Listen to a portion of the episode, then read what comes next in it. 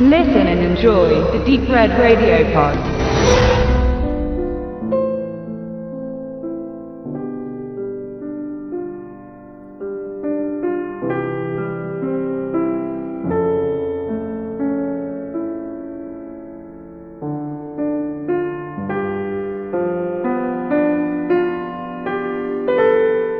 Il Postino, der Postmann, ist ein italienischer Film von 1994. Ich betone das deshalb so, nicht weil es nicht nur 1994 diverse italienische Filme gäbe, sondern weil es ein Film ist, der sehr stark an die goldene Ära des italienischen Films erinnert. Der Film hat 1994 war in jeder Hinsicht erfolgreich. Im Kino lief auch überall in Deutschland, es kamen viele Leute zu Besuch, gewann Preise und, und, und, und, und. Hat eine ausgezeichnete Besetzung mit Philipp Noiré, mit äh, Maria Grazia Cucinotta, einer Bilderbuch-Italienerin, und äh, auch mit Massimo Tirosi, der unmittelbar nach Ende des Kriegs, Ende des Films, Kriegs passt auch, Ende des Films starb. Das hat damit zu tun, dass er eigentlich hätte am Herzen operiert werden müssen, aber so sehr an diesem Film mitarbeiten wollte, dass er das ignorierte und unmittelbar nach Ende der Dreharbeiten tatsächlich am Herzinfarkt starb. Gerade mal Anfang 40. Der Mann war damals ein durchaus, der Truisi, richtig ausgesprochen, ähm, war ein in Italien erfolgreicher Komiker, hatte einige Komödien gemacht und der Il Postino, der war natürlich nicht typisch für ihn und aus diesem Grunde wahrscheinlich auch für ihn von besonderer Bedeutung.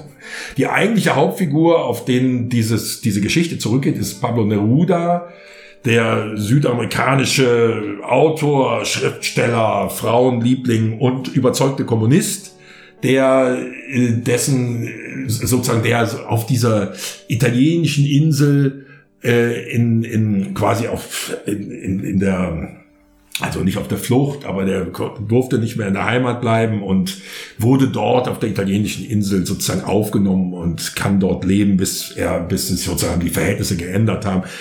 Das ist nicht ganz der Realität entsprechend. Die Geschichte ist auch schon mal zehn Jahre vorher ähm, äh, schon verfilmt worden, aber es passte irgendwie. Und damit komme ich wieder zurück zum Anfang. Der Film ist ein bisschen aus der Zeit gefallen. Die ganzen Italiener, die dort mitmachen. Das Ganze erinnert sehr stark an die goldene Zeit der 60er, 70er Jahre. Die Insel, sowas hatten wir schon öfter unter Rossellini. Unter, das, das ist eine Thematik unter Damiano Damiani. Äh, das sind alles Sachen, die auch Filme, die auf einer Insel spielten, unter einem, unter einem ursprünglichen Publikum, also unter ursprünglicher Bevölkerung. Schon Visconti hatte das in seinen neorealistischen Filmen verfolgt. Und hier kehrt der italienische Film wieder auf die Insel zurück, auch wenn das nicht ganz der Neruda-Historie entsprach. Aber darum geht's auch gar nicht. Der Neruda, Pablo Neruda ist ja nicht nur ein Kommunist, sondern eben auch ein Schriftsteller und aus dem Grunde genommen auch der Worte fähig. Und der, er freundet sich mit dem Postboten, vom Troisi gespielten Postboten an, der sehr, sehr verliebt ist in die Grazia Cucinotta, also Maria Grazia Cucinotta, aber wenig Chancen bei ihr hat, weil er eben, naja, nicht die richtigen Worte findet. Und der gute Pablo, der weiß ihm zu helfen und der kümmert sich darum. Das heißt, er schreibt für ihn die Worte, so dass der Postbote auf Dauer die begehrte Frau überzeugen kann von sich. Das alles ist wunderschön gefilmt, sehr, sehr gut gespielt hat aber durchaus auch einen ernsthaften Hintergrund.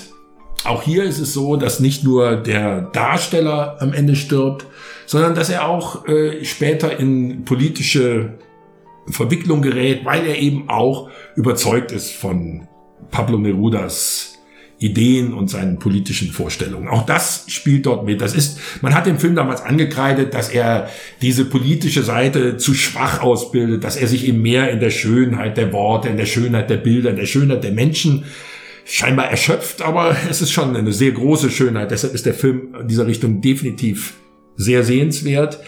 Mich erinnert er vor allen Dingen an die gute alte Zeit.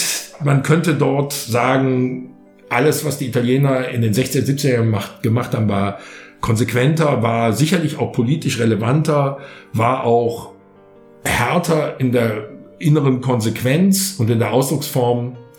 Aber Il Postino ist irgendwie auch, was die Musik angeht, die gesamten Bereiche angeht, einfach wunderschön, man kann ihn genießen und äh, man erinnert sich auch oder bekommt damit auch vielleicht wieder die Motivation, sich die anderen Filme auch anzusehen.